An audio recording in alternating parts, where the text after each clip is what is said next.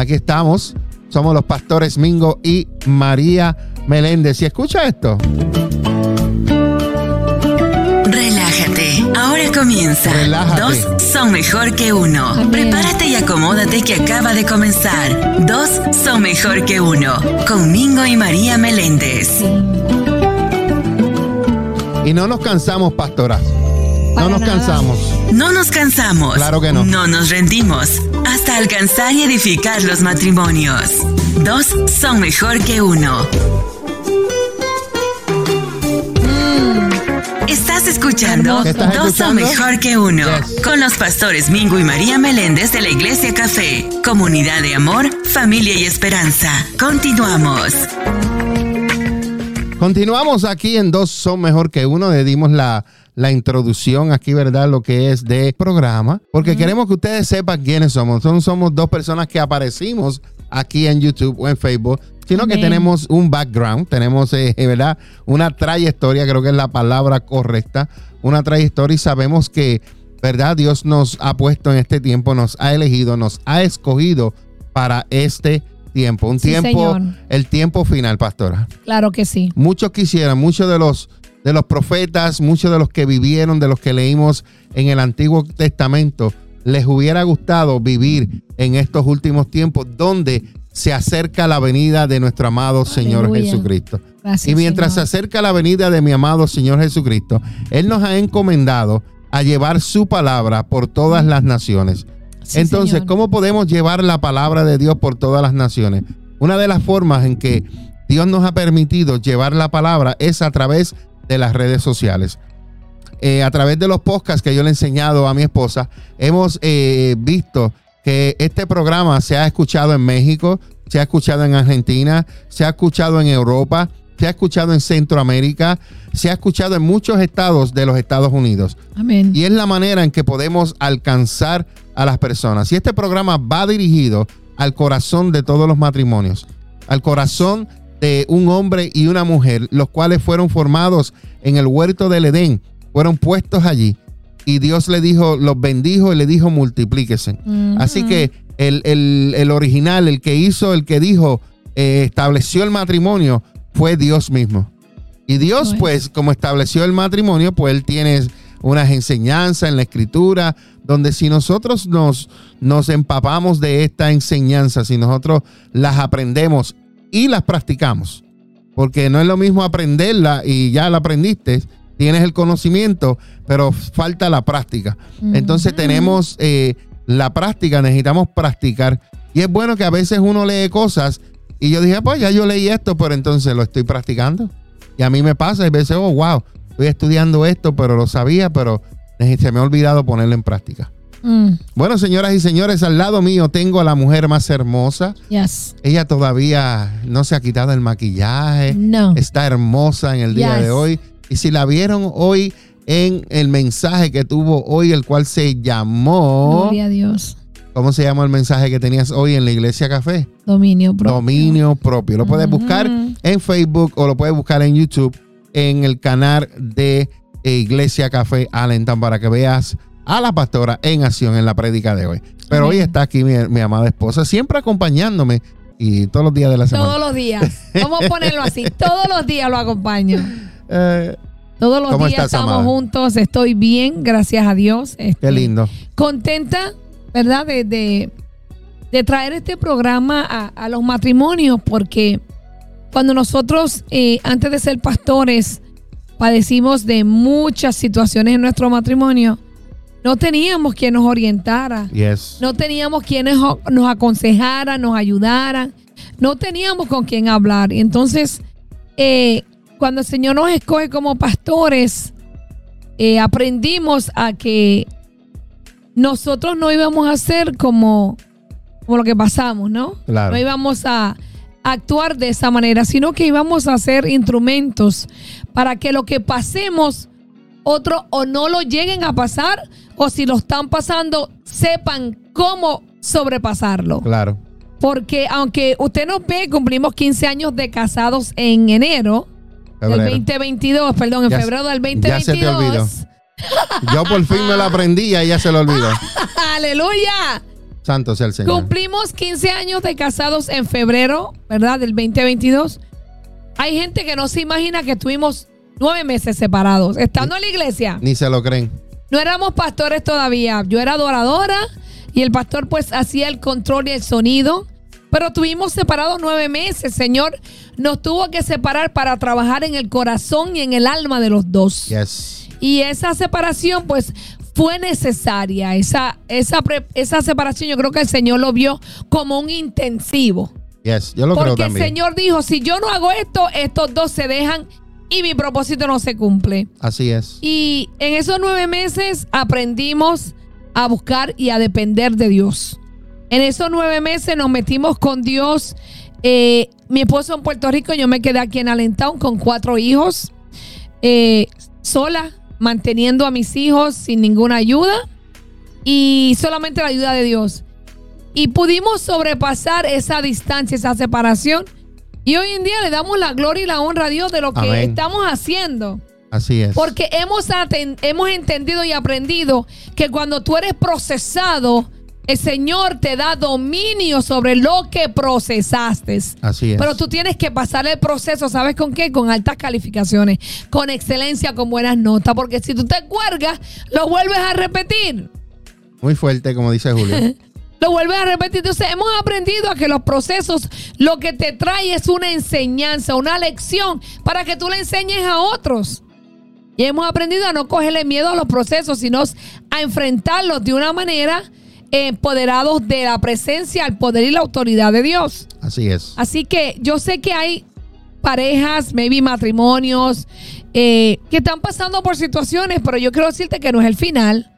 Que ese proceso es para traerte una preparación para un llamado, para un ministerio, para un milagro, para que ayudes a otros.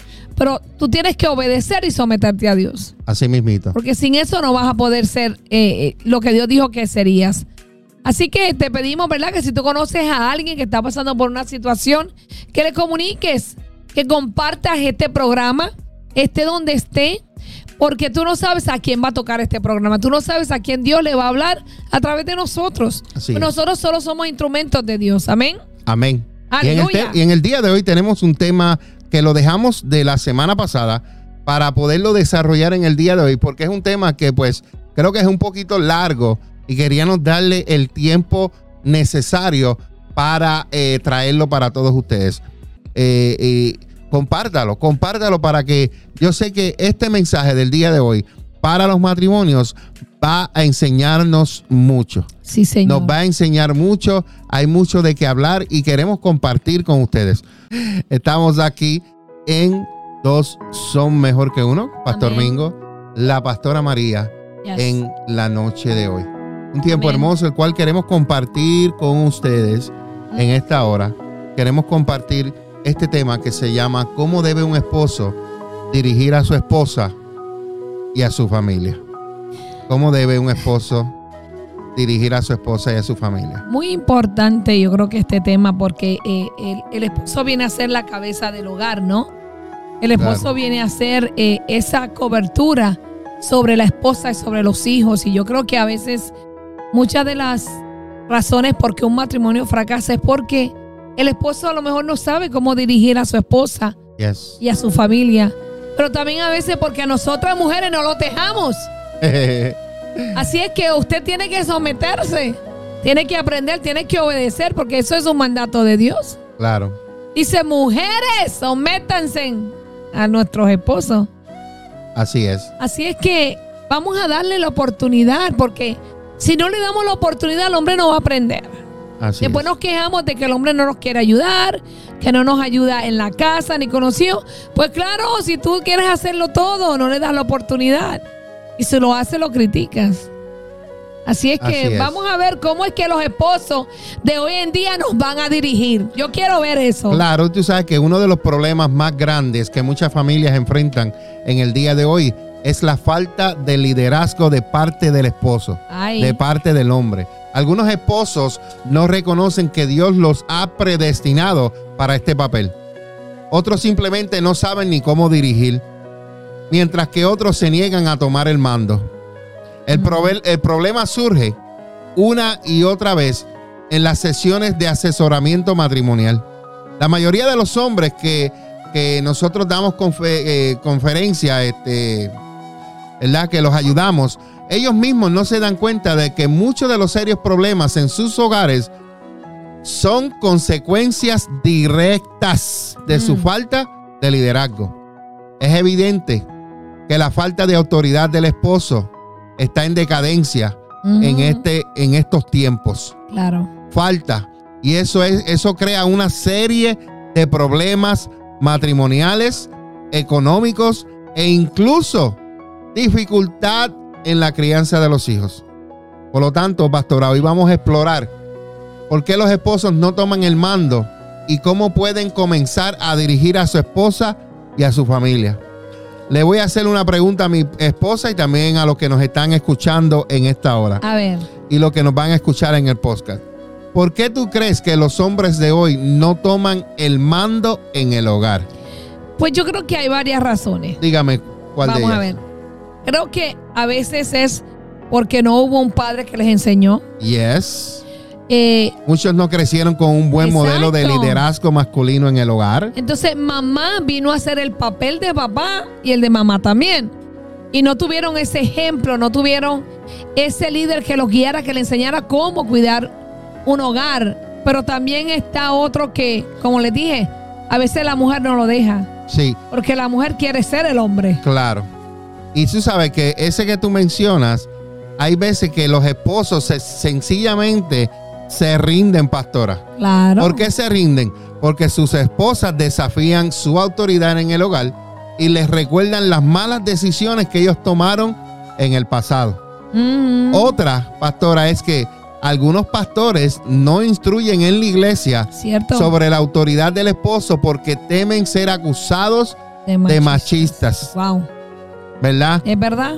Muchos esposos simplemente son vagos, en otras palabras, holgazanes, y prefieren cederle la autoridad en el hogar a sus esposas en vez de ellos tomar la autoridad. Hay- también hay muchos esposos que se creen que porque son buen proveedor, con eso cumplen el papel de esposo. Claro, Y eso no es todo. Eso es parte de una relación, parte del matrimonio, pero no lo es todo. Es tu deber, hombre, de que tú seas el proveedor de la casa. Pero eso tampoco no significa que cuando vengas del trabajo vengas a sentarte en un mueble con un control y como que tienes una sirvienta y no haces más nada. No te ocupas de ayudar las tareas con tus hijos, de ayudar a bañarlos, de que si tu esposa cocinó, pues fregale los trastecitos o bárrele el piso. Me cositas así que, que tú sabes que, que aunque tú estés cansado, le vas a mostrar a tu esposa que estás agradecido. claro que sí. Amén.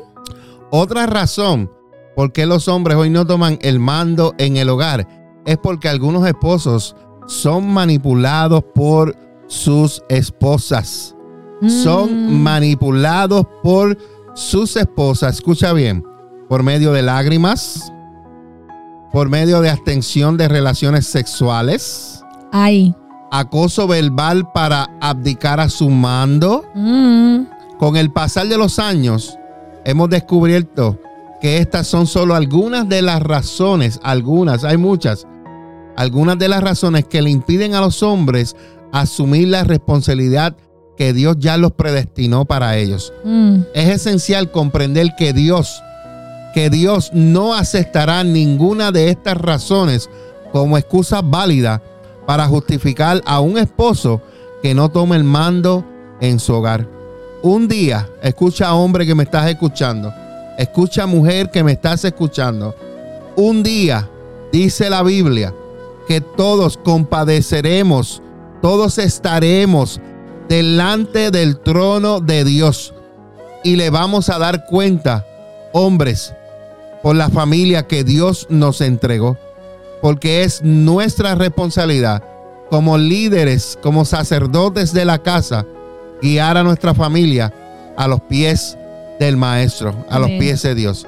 Entonces, la pregunta está, pastora, ¿cómo puede estar seguro o cómo puede un hombre estar seguro de su llamado a ser el líder del hogar. Mm. El apóstol Pablo escribió en una carta a la iglesia de Éfeso y claramente afirmó que el esposo debe tomar el mando del hogar, no la mujer, el esposo.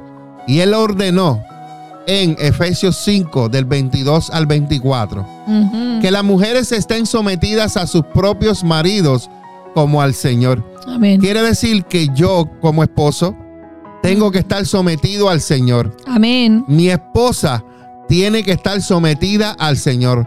Por lo tanto, la mujer debe estar sometida a su marido, así como está sometida al Señor. Amén. ¿Por qué hago, hago hincapié en esto? Porque hay mujeres que dicen que están sometidas al Señor, pero entonces no están sometidas a su esposo. No puede ser. Claro. Para tú estar sometida a Dios, primero tienes que someterte a tu esposo. Escucha bien. Dice, porque el marido es la cabeza de la mujer. Por ahí hay un chiste que dice que la, la mujer es el cuello. No, el marido es la cabeza de la mujer. Así como Cristo es la cabeza de la iglesia.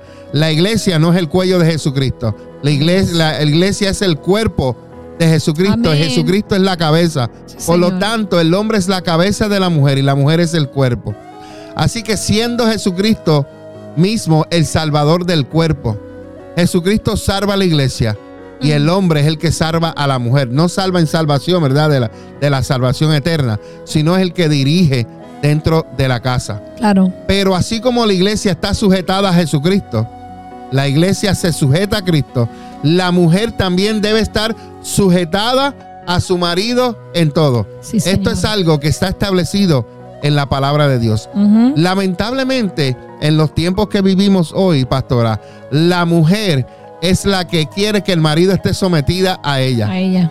En este momento hay muchas mujeres que se creen que son la cabeza, Mm. la cabeza del hogar. Yes. Aunque sí, déjame decirte, hay hombres, como dije ahorita, pastora, hay hombres que son vagos, que son holgazanes, que son dejados y todos se lo dejan a la mujer. ¿Cierto? Entonces alguien se tiene que levantar. ¿Tú me entiendes? ¿Por qué? Porque el marido no ha tenido los pantalones fuertes de ponérselos bien fuertes y apretarse la correa y tomarle riendo de la casa del hogar. Y esto sucede que cuando el hombre no lo hace, pues la mujer pues se tiene que encargar de todo, se tienen que encargar de sacar la basura, de lavar los carros, de limpiar de esto dentro de la casa y hacer todas las cosas afuera que, ¿verdad? El hombre eh, se supone que haga. Y por eso es que la mujer, estoy hablando en algunos casos, no en todos los casos, ¿verdad? Hay otras mujeres pues tienen, que le, tienen el espíritu de Jezabel.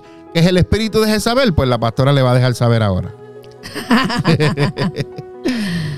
Ese, es, eh, eh, ese espíritu es fuerte. ¿Sabe por qué? Porque ese espíritu es el que no deja que el hombre tome decisiones y que no haga nada. Es la mujer autoritativa, es la mujer que no respeta que está casada con un hombre porque lo manipula y lo manda como le da la gana. Y eso existió. En la Biblia Claro. hay una historia sobre una mujer que era así con un rey. Era la esposa del rey. Y ella manipulaba al rey. Al punto de que un día el rey quería una viña. Y como el dueño no le vendió la viña, la mujer mandó a matar al dueño de la viña para darle esa viña a su esposo. Yes. Y de ahí esa mujer cogió un poder y quería matar a todo el mundo porque el esposo no se atrevía a hacer nada. Y ella manipulaba las cosas. Hasta que el Señor dijo, no, espérate. Y ese espíritu a veces se nos mete a nosotras. Se nos mete. Yo lo digo. Porque yo lo viví. Y queremos mandar a nuestro esposo. Si mi esposo no hace lo que decimos, ya no queremos hablarle, no queremos tener intimidad, no queremos cocinarle y no queremos nada. Por todo porque tu esposo te dijo que no. Todo porque probablemente no era el momento, no era la situación. Queremos controlarlos. Queremos que haga lo que queramos cuando queramos. Y no es así. Así es. Y escucha esto, hombre que me estás escuchando. Esposo, si tú quieres ser discípulo de Jesús, escucha bien. Mm. Si tú quieres ser discípulo de Jesús, debes observar a nuestro Maestro, a nuestro amo Jesucristo, porque Él es el modelo supremo del líder masculino. Así como Jesucristo es la, es la cabeza de la iglesia, Yes. Él nos da ese ejemplo y Pablo usó ese ejemplo de la iglesia para que todos comparábamos nuestras acciones con las de Jesús. Mm, Entonces, mi pregunta en esta hora, pastora, para todos los que nos están escuchando, ¿qué significa el asumir la responsabilidad del líder en el hogar? Y otra pregunta, ¿qué debemos hacer nosotros como hombres? Te vamos a dar nueve puntos. El primer punto que te vamos a, a dar es que tú tienes que, cuando vayas a dirigir, tienes que hacerlo con amor. ¿Por qué con amor? Porque el liderazgo del esposo en el hogar debe estar firmemente arraigado en el amor, pero no en cualquier amor, en el amor de Dios. ¿Por qué? Porque el amor es el meollo que debe gobernar todo lo que tú dices y todo lo que tú haces. mm. Toma nota. Toma nota de lo que Pablo le dijo a los líderes de la iglesia de Corintio. En Primera de Corintios 16, 13 y 14. Mm. Él les dijo, manténganse en alerta, permanezcan firmes en la fe, sean valientes y fuertes y hagan todo con amor. Amén. Así que necesitamos mantenernos hombres alerta. Necesitamos permanecer firmes en la fe de Cristo. Tenemos que ser valientes. Tenemos que ser fuertes. Y todo, todo lo que nosotros hagamos, tenemos que hacerlo con amor. Sí, Señor. Asimismo, si necesitas cambiar las cosas en el hogar, debes ser fuerte, valiente, actuar en fe y andar en amor. Sí, puedes ser fuerte, pero también a la misma vez puedes ser un hombre amoroso. El mejor ejemplo nos dio Jesús. Él es el supremo líder.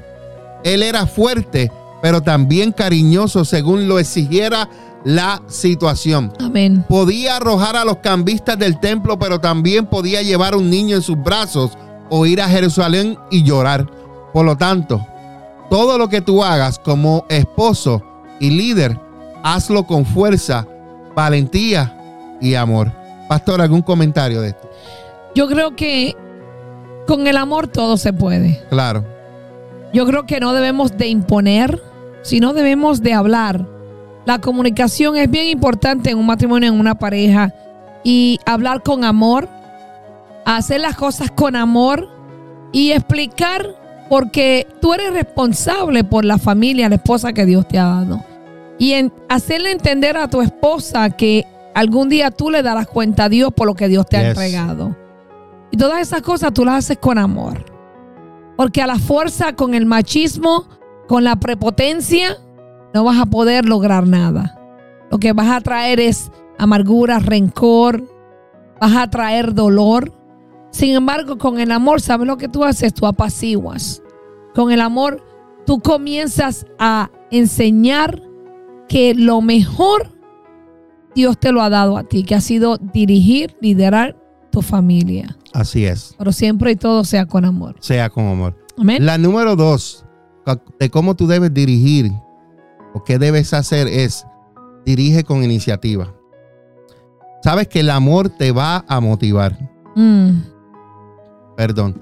El amor te motivará antes que nada a ser un iniciador. yes. La iniciativa está al centro del liderazgo verdadero. Escucha, hombre, un líder no espera que otros le den ideas.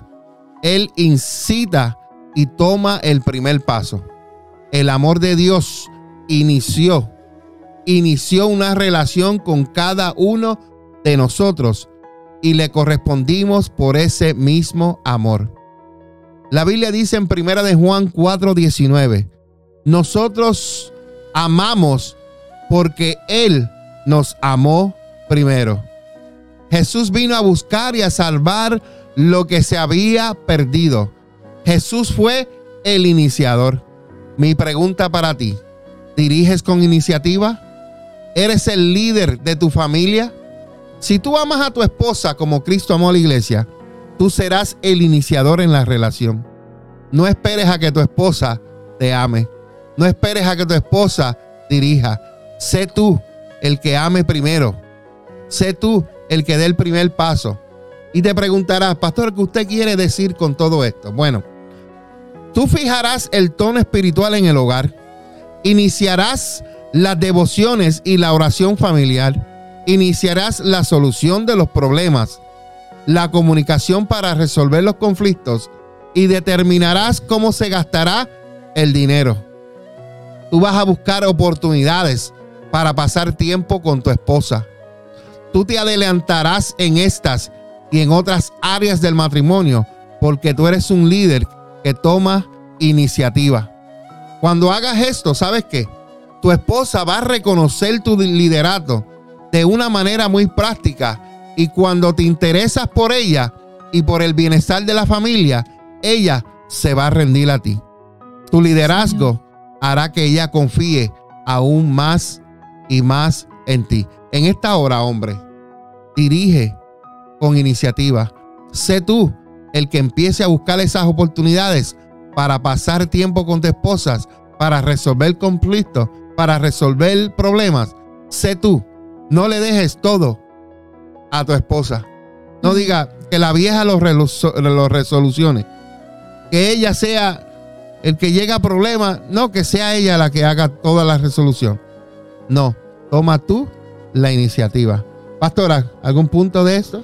Yo creo que eh, el hombre como líder es el que debe de sentarse y planificar las metas, los sueños, y los deseos de la familia, lo que es lo mejor para la familia. Amén. Cuando tú tengas un plan, deberías sentarte con tu esposa y decirle, mira mi amor, estos son las metas, los sueños que juntos queremos lograr.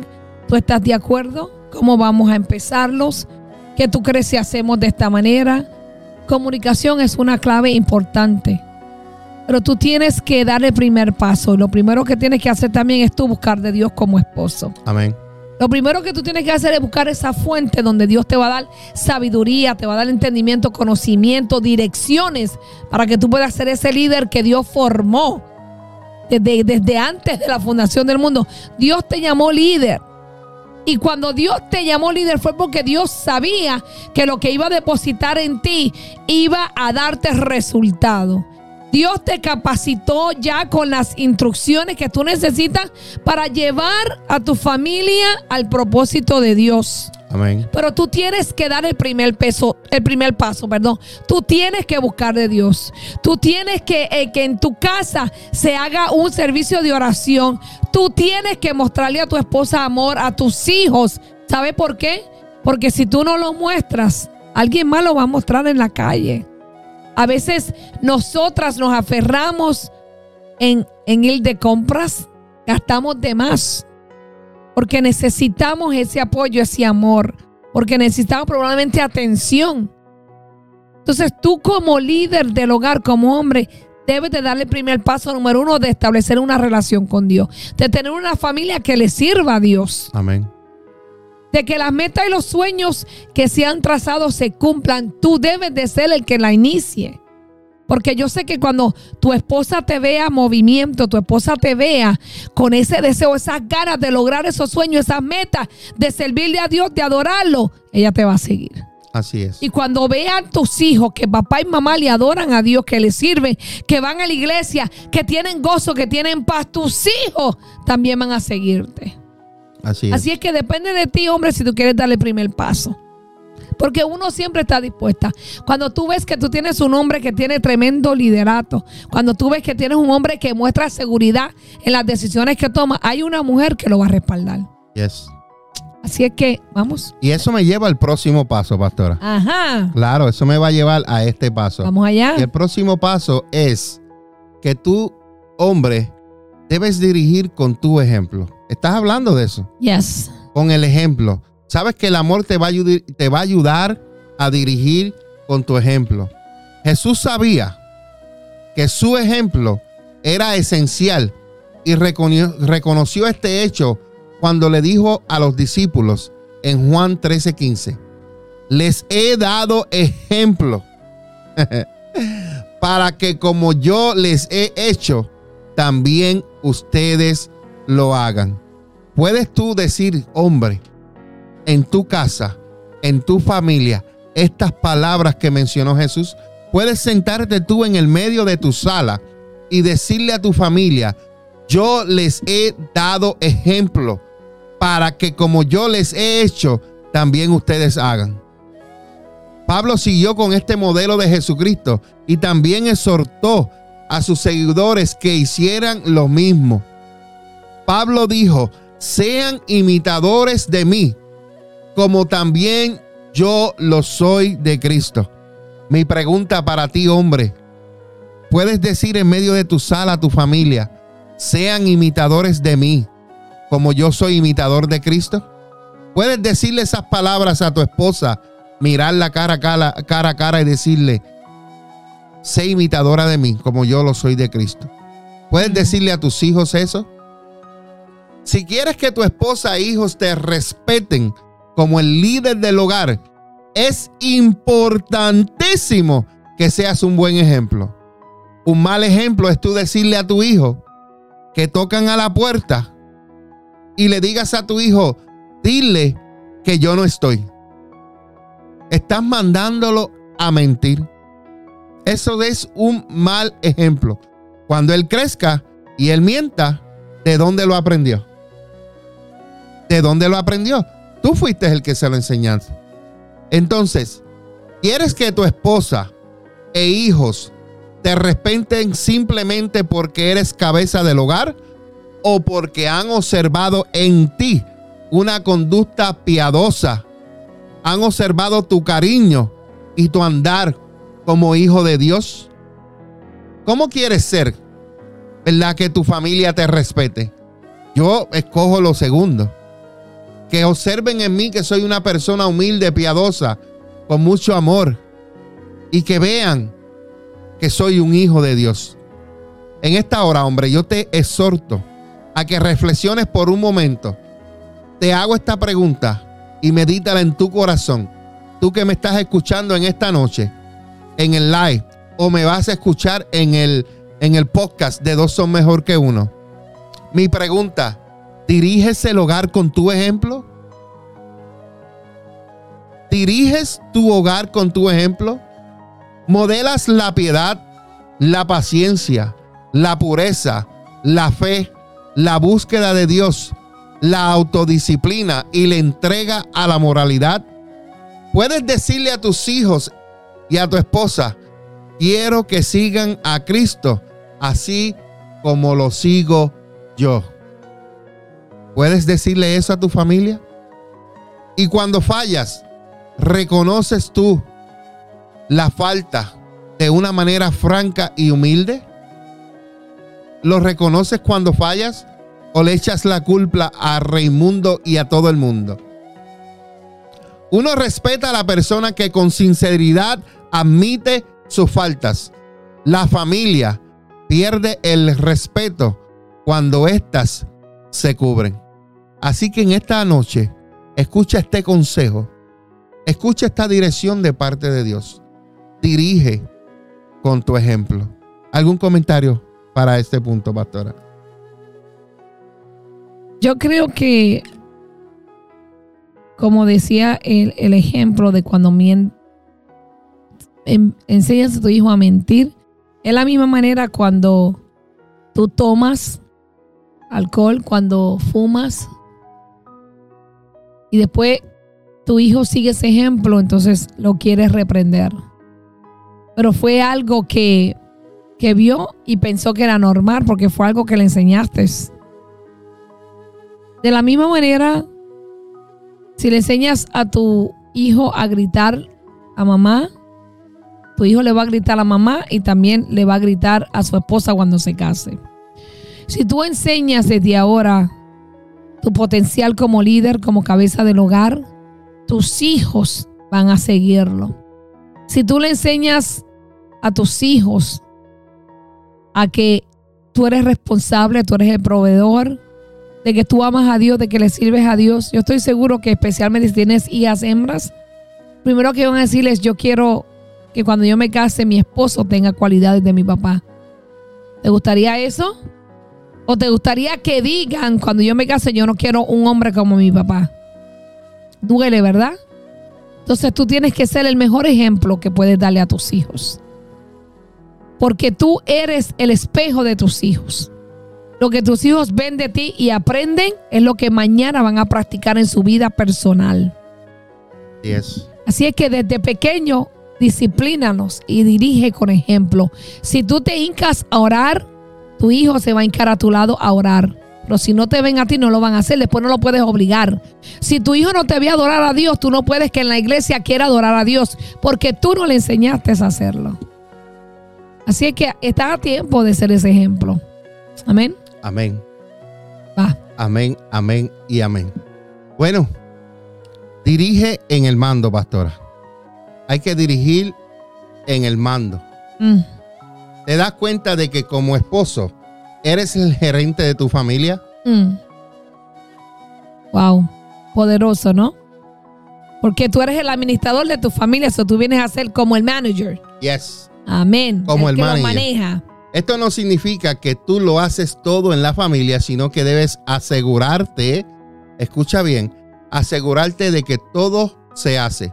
Pablo explicó este principio del, lider- del- del liderazgo cuando instruyó a Timoteo sobre las cualidades necesarias para los hombres que habrían de tomar el liderazgo en la iglesia.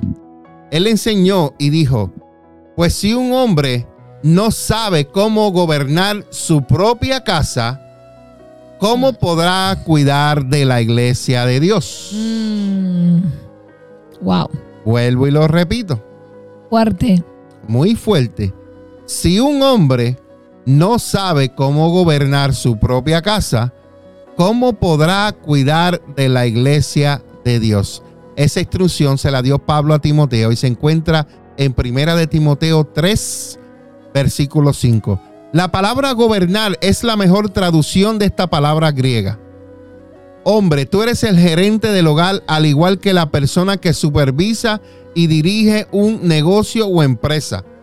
Para dirigir eficientemente necesitas estar al tanto de todo lo que ocurre en el hogar. Esto significa que debes interesarte por la vida espiritual de cada persona en el hogar, cuidar de las finanzas, supervisar la disciplina de tus hijos y asegurarte de que se llevan a cabo los asuntos prácticos del hogar, que vienen siendo, como le dicen en inglés, los chores. Yes. Las tareas. Sí, las tareas. Esto es bastante, pero es la responsabilidad de la cabeza del hogar. Ahora bien, consideremos estas responsabilidades en más detalle. ¿Qué responsabilidades hay dentro de la casa del padre hacia los hijos o hacia la esposa? Hay responsabilidades que diariamente se tienen que hacer dentro de la casa. También el hombre debe de disciplinar a sus hijos. Mm. Y si el hombre disciplina a sus hijos, que la mujer no los indiscipline. No sé si esa palabra es correcta, No, pero me la estoy inventando. ¿Qué quiere decir esto? no le quite la Que autoridad. cuando el papá hable, no le quites la autoridad a mamá. Y si mamá también vino y disciplinó al niño, no venga el papá tampoco a quitarle la autoridad que la madre dijo va a estar castigado. Mm. Los niños nos conocen Mm. a izquierda, a derecha, Yes, a lo alto y a lo bajo claro. al norte y al sur, al este y al oeste. Saben el lado blandito de papi y saben el lado blandito de mamá. Nosotros como padres vivimos eso y sabemos. Pero lo importante es que tú te puedas dar cuenta de lo que tu hijo está haciendo. ¿Sabes quiénes ven? ¿Quiénes ven esto? Los ven los de afuera. Yes. Porque son los que ven que tu hijo te está manipulando. Que tu hijo es el que te está. Va donde papi, papi le dice que sí. O le dice que no. Y va donde mami para que le diga que sí. Sí. Y a veces sucede en viceversa. Mm. Pero entonces, tú como hombre debes dirigir en el mando la vida espiritual en tu casa. Debes cuidar de las finanzas, supervisar la disciplina de tus hijos y asegurarse que se lleven los asuntos prácticos del hogar. Es tu responsabilidad dirigir en mando. Pastora, ¿algún comentario de esto antes de pasar en lo que dijimos el primero? Que el hombre debe interesarse por la vida espiritual. El próximo punto es dirige en lo espiritual. ¿Algún punto, comentario del, cuarto? En el mando. Y aquí, ¿verdad? Pues podemos ver que el Señor te manda a dirigir en lo que debes de hacer, en los mandatos del hogar, en los mandatos de la familia. Y lo primero que tú tienes que hacer es obedecer a Dios. Porque si tú no obedeces a Dios, pues tú no puedes mandar a tu familia. Yes. Porque no tienes quien te está dirigiendo a ti, no tienes quien te mande a ti. Y muchas veces nuestra familia está desordenada porque hay un hombre que está creyendo que está dirigiendo bien y está mandando mal. Porque no tiene de dónde generar conocimiento, instrucciones, direcciones. Entonces lo está haciendo por lo que veo, por lo que oye. Y yo creo que aquí, eh, como estaba diciendo el pastor, debemos de darle el lugar al padre como también a la madre. Y necesitamos eh, respetar cuando haya una dirección, cuando haya una instrucción. Porque eh, no pueden haber dos cabezas. Debe haber una. Yes. Y si se toma una decisión es respetarse, si no se está de acuerdo, es discutir la parte, no al frente de los hijos. Así es. Porque cuando hay una decisión y los hijos ven que hay, no hay un acuerdo, saben lo que el hijo va a hacer, el hijo va a coger lado. Y el hijo va a ver, bueno, yo voy a ir donde papi porque me gustó esa decisión. Así es que cuando usted mande, pues mande con amor, mande con instrucción y dirección, pero que vengan de Dios no por emoción, no porque esto fue lo que papi hacía, no porque esto es lo que hacen en mi país. No, esto es, porque, esto es lo que la Biblia dice. Amén. Esto es lo que Dios me dice que haga. Amén. Amén. Ah. Entonces, ¿cómo el hombre debe asumir la responsabilidad del líder en el hogar? ¿Qué debe de hacer? Dimos cuatro puntos. Dirige con amor, dirige con iniciativa, dirige con ejemplo, dirige en el mando y la número 5 son nueve. La número 5 y después de esta tomamos una pausa y regresamos. Una pausa musical. Amén. Dirigen lo espiritual. Wow. Hombre, ¿cómo diriges espiritualmente a tu esposa e hijos? Mm. Para llevar a cabo esta tarea, primero tienes que ser un hombre espiritual. Yes. Es obvio. Es obvio. Mm-hmm. Muy obvio que no puedes dirigir a alguien a un lugar que tú no conoces. Jesús se refirió a esto cuando reprendió a los fariseos. Jesús dijo, déjenlos, porque ellos son ciegos que guían a ciegos. Mm. Y si un ciego guía a otro ciego, ambos caerán en el hoyo. Jesús usó esta metáfora para ilustrar, escucha bien, para ilustrar que estos líderes religiosos tenían una ceguera espiritual y por lo tanto ellos no eran capaces de cumplir con las responsabilidades del liderazgo. Mi pregunta hacia ti, ¿tienes la visión espiritual necesaria para dirigir a tu esposa y a tus hijos al reino? Si no conoces la verdad, ¿cómo podrás dirigirlo en ella? Para llegar a ser este tipo de líder debes hacer lo que Jesús ordenó. ¿Y qué Jesús ordenó? Preguntas. Jesús dijo, busca primero el reino de Dios y su justicia y todas estas cosas le serán añadidas.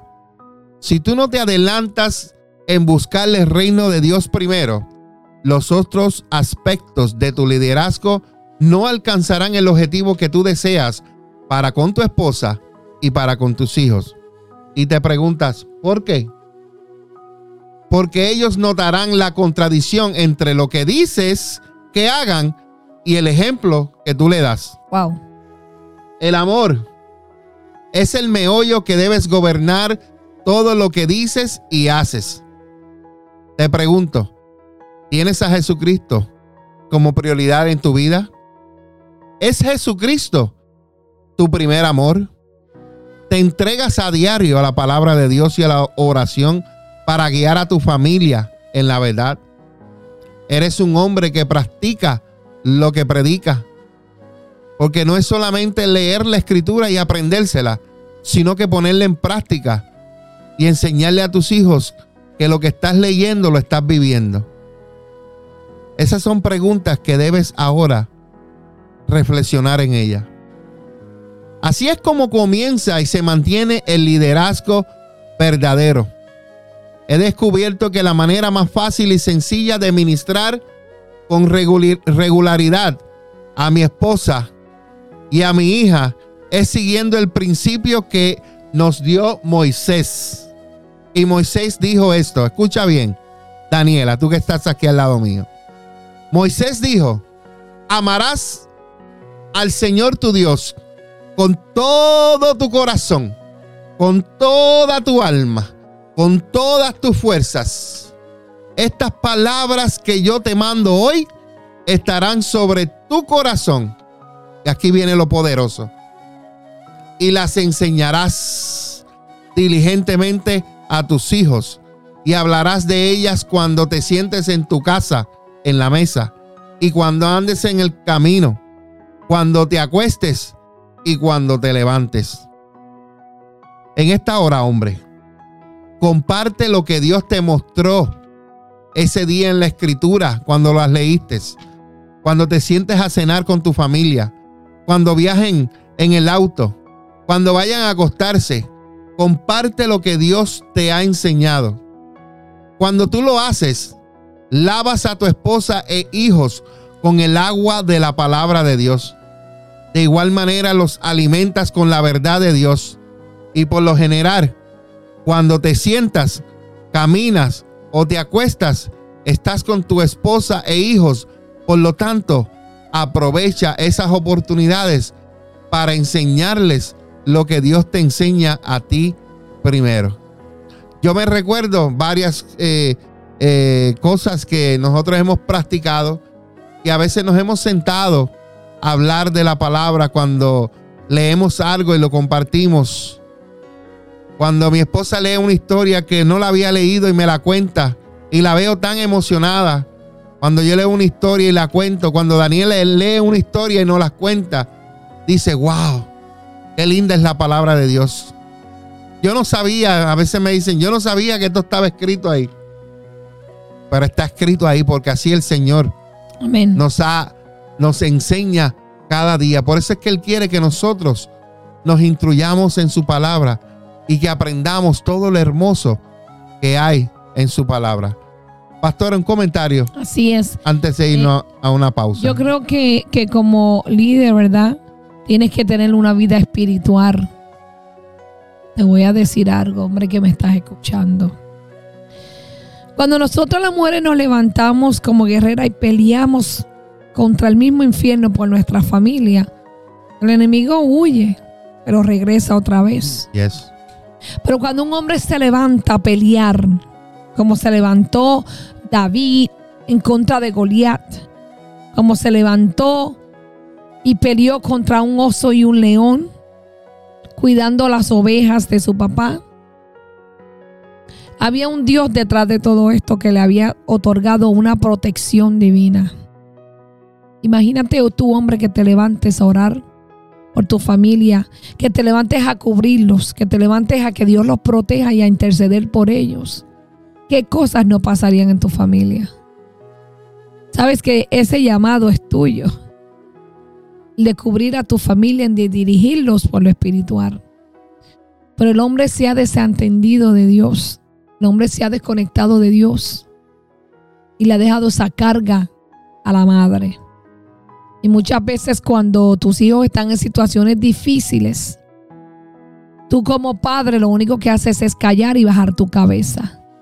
Sin embargo, hay una madre, una mujer que se arrodilla, que se levanta de madrugada, intercede y pelea por sus hijos. Imagínate si tú lo hicieras junto a ella. Qué bendiciones Dios dejaría caer sobre ti, sobre tu casa. Tú tienes el deber de dirigir a tu familia a lo espiritual.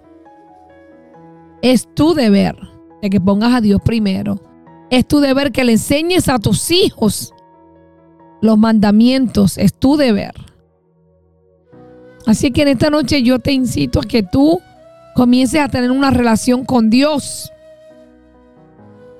Porque probablemente tu papá no esté, probablemente no te crió tu papá, pero si tienes un Padre Celestial que se llama Dios, que te da las instrucciones y las direcciones en su palabra de cómo llevar tu familia al propósito de Dios.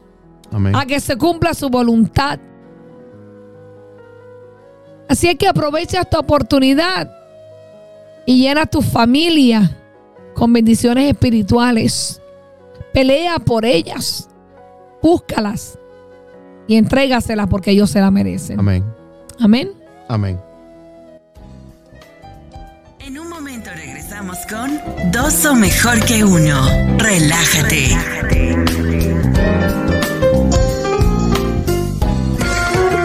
Estás escuchando Dos son mejor que uno con los pastores Mingo y María Meléndez de la Iglesia Café, comunidad de amor, familia y esperanza. Continuamos.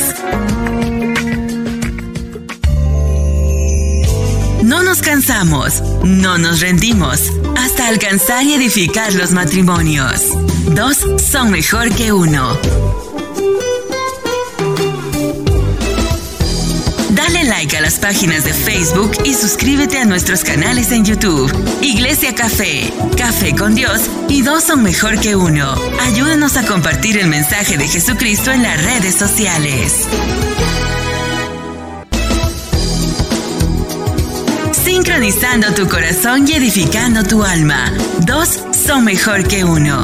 Llevando un mensaje de aliento y esperanza para tu matrimonio.